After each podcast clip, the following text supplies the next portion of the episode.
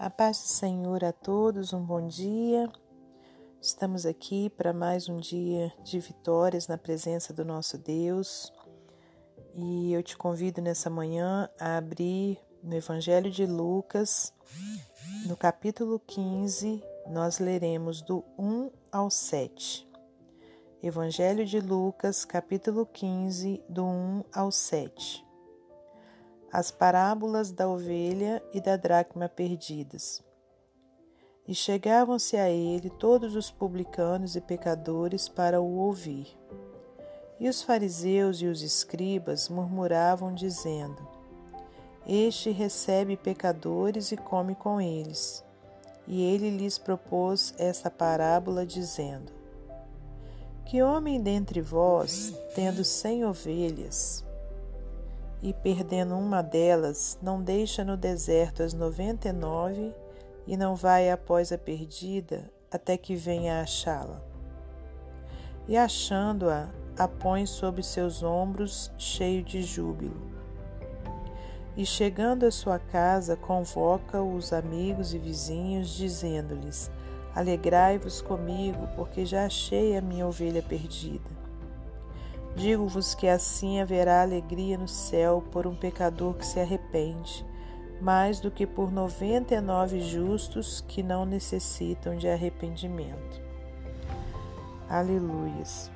É, vou aproveitar, irmãos, e vou fazer uma oração nesse momento para pedir ao Senhor, né, que abra o nosso entendimento espiritual para a gente compreender a Sua palavra.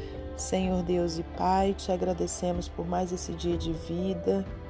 Pedimos perdão por nossos pecados e falhas, por todas as nossas transgressões e omissões.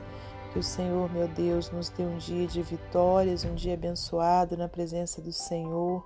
Que a Sua palavra, meu Deus, surta efeito na nossa vida e que nós não sejamos tão somente ouvintes, mas que sejamos praticantes dela.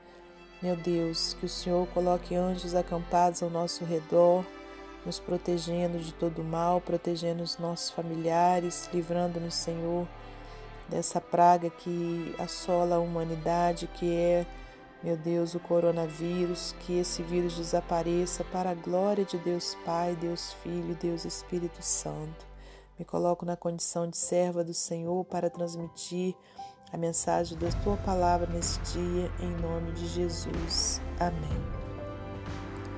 Meus amados irmãos, temos aqui é, uma parábola né, do nosso Senhor Jesus para que de alguma forma as pessoas é, que ali estavam naquele momento, né, os fariseus e os escribas, pudessem compreender é, a forma que Jesus tinha de lidar né, com, com as pessoas, com todas as pessoas, porque o Senhor não fazia acepção de pessoas, né?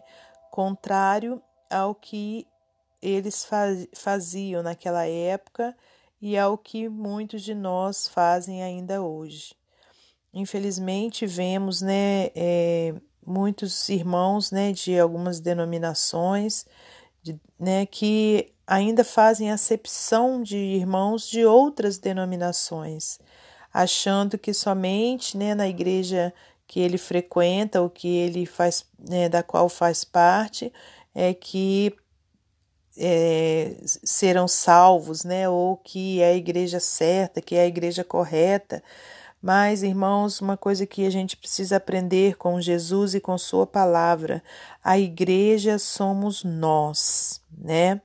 Necessitamos sim de fazermos parte do corpo, né?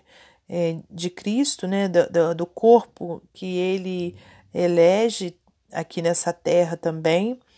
Necessitamos sim de termos comunhão com os irmãos, de fazermos parte né, de, de alguma denominação, mas algo que a gente precisa é entender, né, pela palavra de Deus, né, pelos testemunhos de Jesus Cristo, é que nós fomos chamados para as ovelhas perdidas.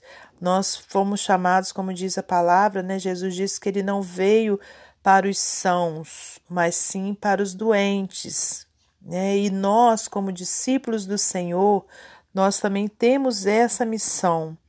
É, semana passada a gente já trouxe uma palavra acerca desse tema e eu vejo o Senhor enfatizando né, é, é, isso em nosso coração, de forma que a gente tenha esse entendimento.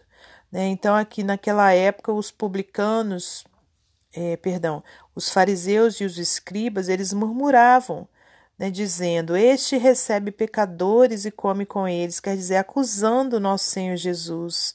Né? E quem é o acusador? A gente sabe quem é, é o adversário de nossa alma. Né? E aí, irmãos, por quê? Porque Jesus pregava a todos. Jesus ele, ele não retinha né, a palavra da salvação para apenas um grupo escolhido.